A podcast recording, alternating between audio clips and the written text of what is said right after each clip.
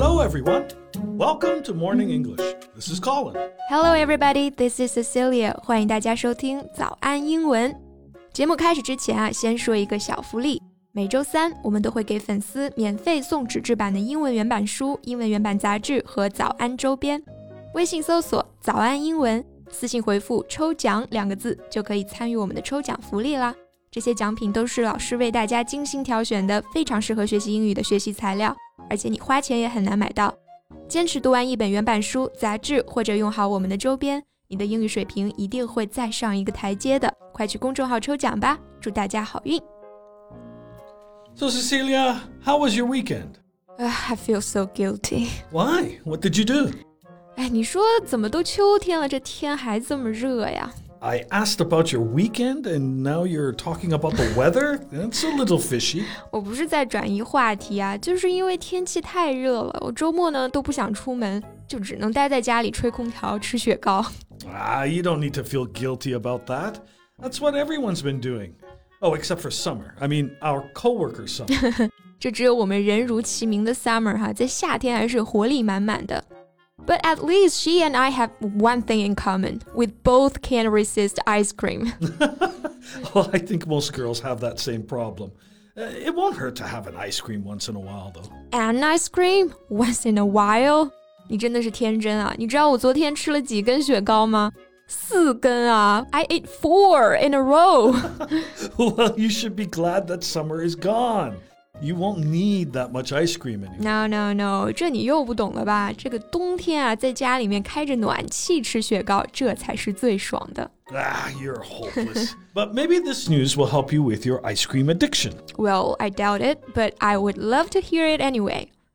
我们今天的所有内容都整理成了文字版的笔记，欢迎大家到微信搜索“早安英文”，私信回复“加油”两个字来领取我们的文字版笔记。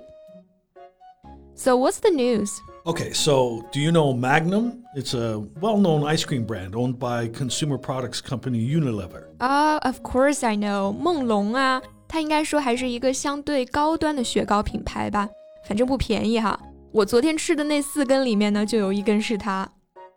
Well, according to a recent report from China Central Television, Magnum offers a different list of ingredients for China and Europe, with the former using milk powder and the latter containing condensed milk. What？就是说，同样一款雪糕，中国用的是复原奶，是奶粉加水，而欧洲用的呢是水加浓缩奶。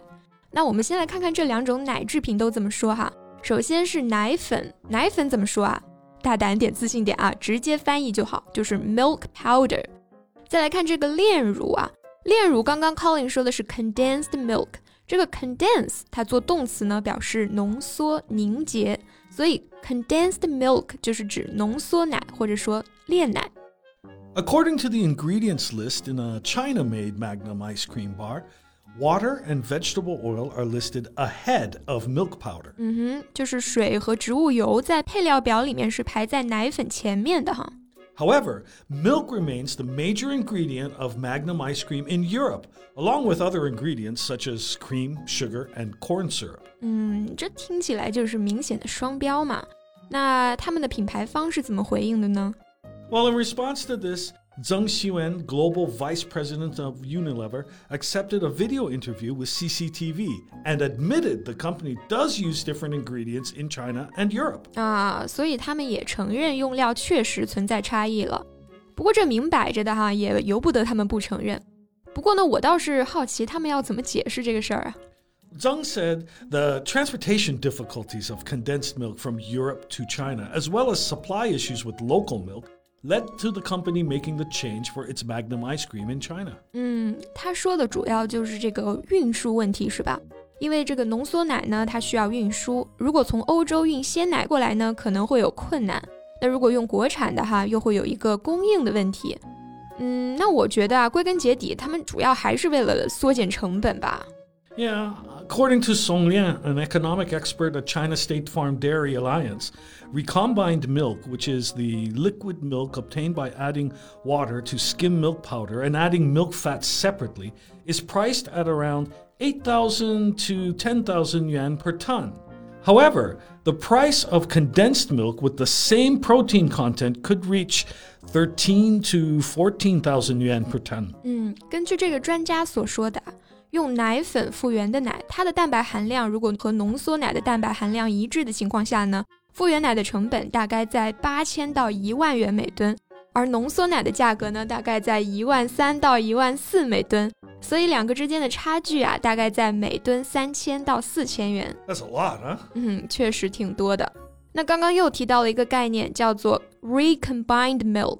我们看到超市里面有很多牛奶的饮品上面都会标注这个复原乳三个字，就表示它是用奶粉勾兑还原而成的牛奶。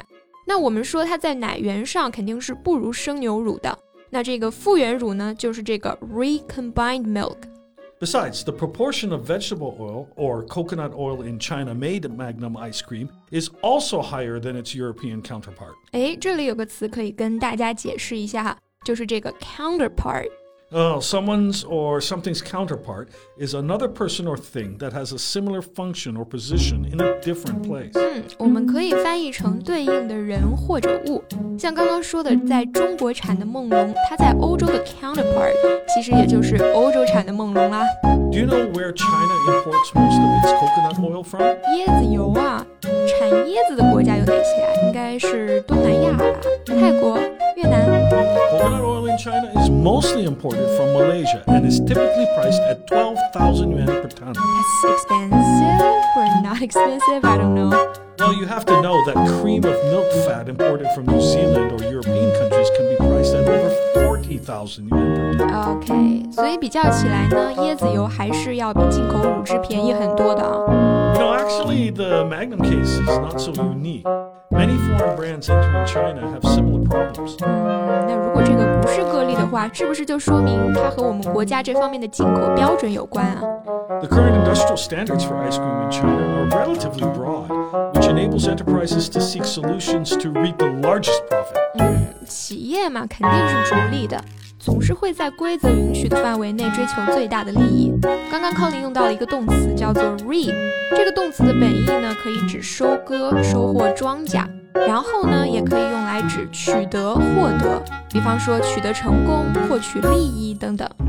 说回来哈，针对这种情况，我们应该做些什么呢？Well, China could release more specific standards for ice cream to ensure quality. 嗯，是的，对于相关产品的标准啊，特别是一些细分品类、细分产品，能够推出一些新的标准，能够保证企业按照新的标准生产产品，从而保证它的品质。All right, so after hearing all this, do you still crave ice cream? Of course I do。就算不吃梦龙了，还有那么多的雪糕等着我去一一的品尝啊，各种口味、各种类型的。诶，说到这个啊，Colin，你知不知道不同类型的冰淇淋要怎么说呀？刚刚一直在说梦龙哈，那像梦龙这种脆皮巧克力雪糕，我们怎么说呢？ Uh, it's called a ice cream bar, which is a frozen dessert on a stick, or a candy bar that has ice cream in it. Okay, so what's the difference between an ice cream bar and a popsicle? Well, that's easy. A popsicle is a piece of ice flavored with fruit on a stick. So actually, it, it does not contain any ice cream in it. 哦，我明白了。不知道大家能不能体会到这个雪糕和冰棒的区别啊？雪糕也就是 ice cream bar 是那种口感绵软的奶味儿的，而冰棍呢 popsicle 它一般是果味儿的，口感上更偏向于冰。哎，不行了，说的我太馋了，我现在就要去买。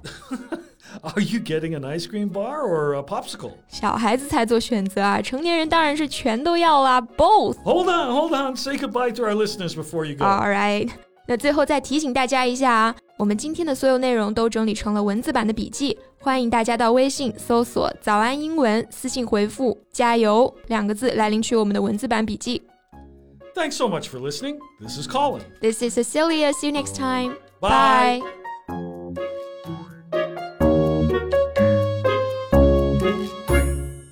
This podcast is from Morning English. 学口语就来早安英文。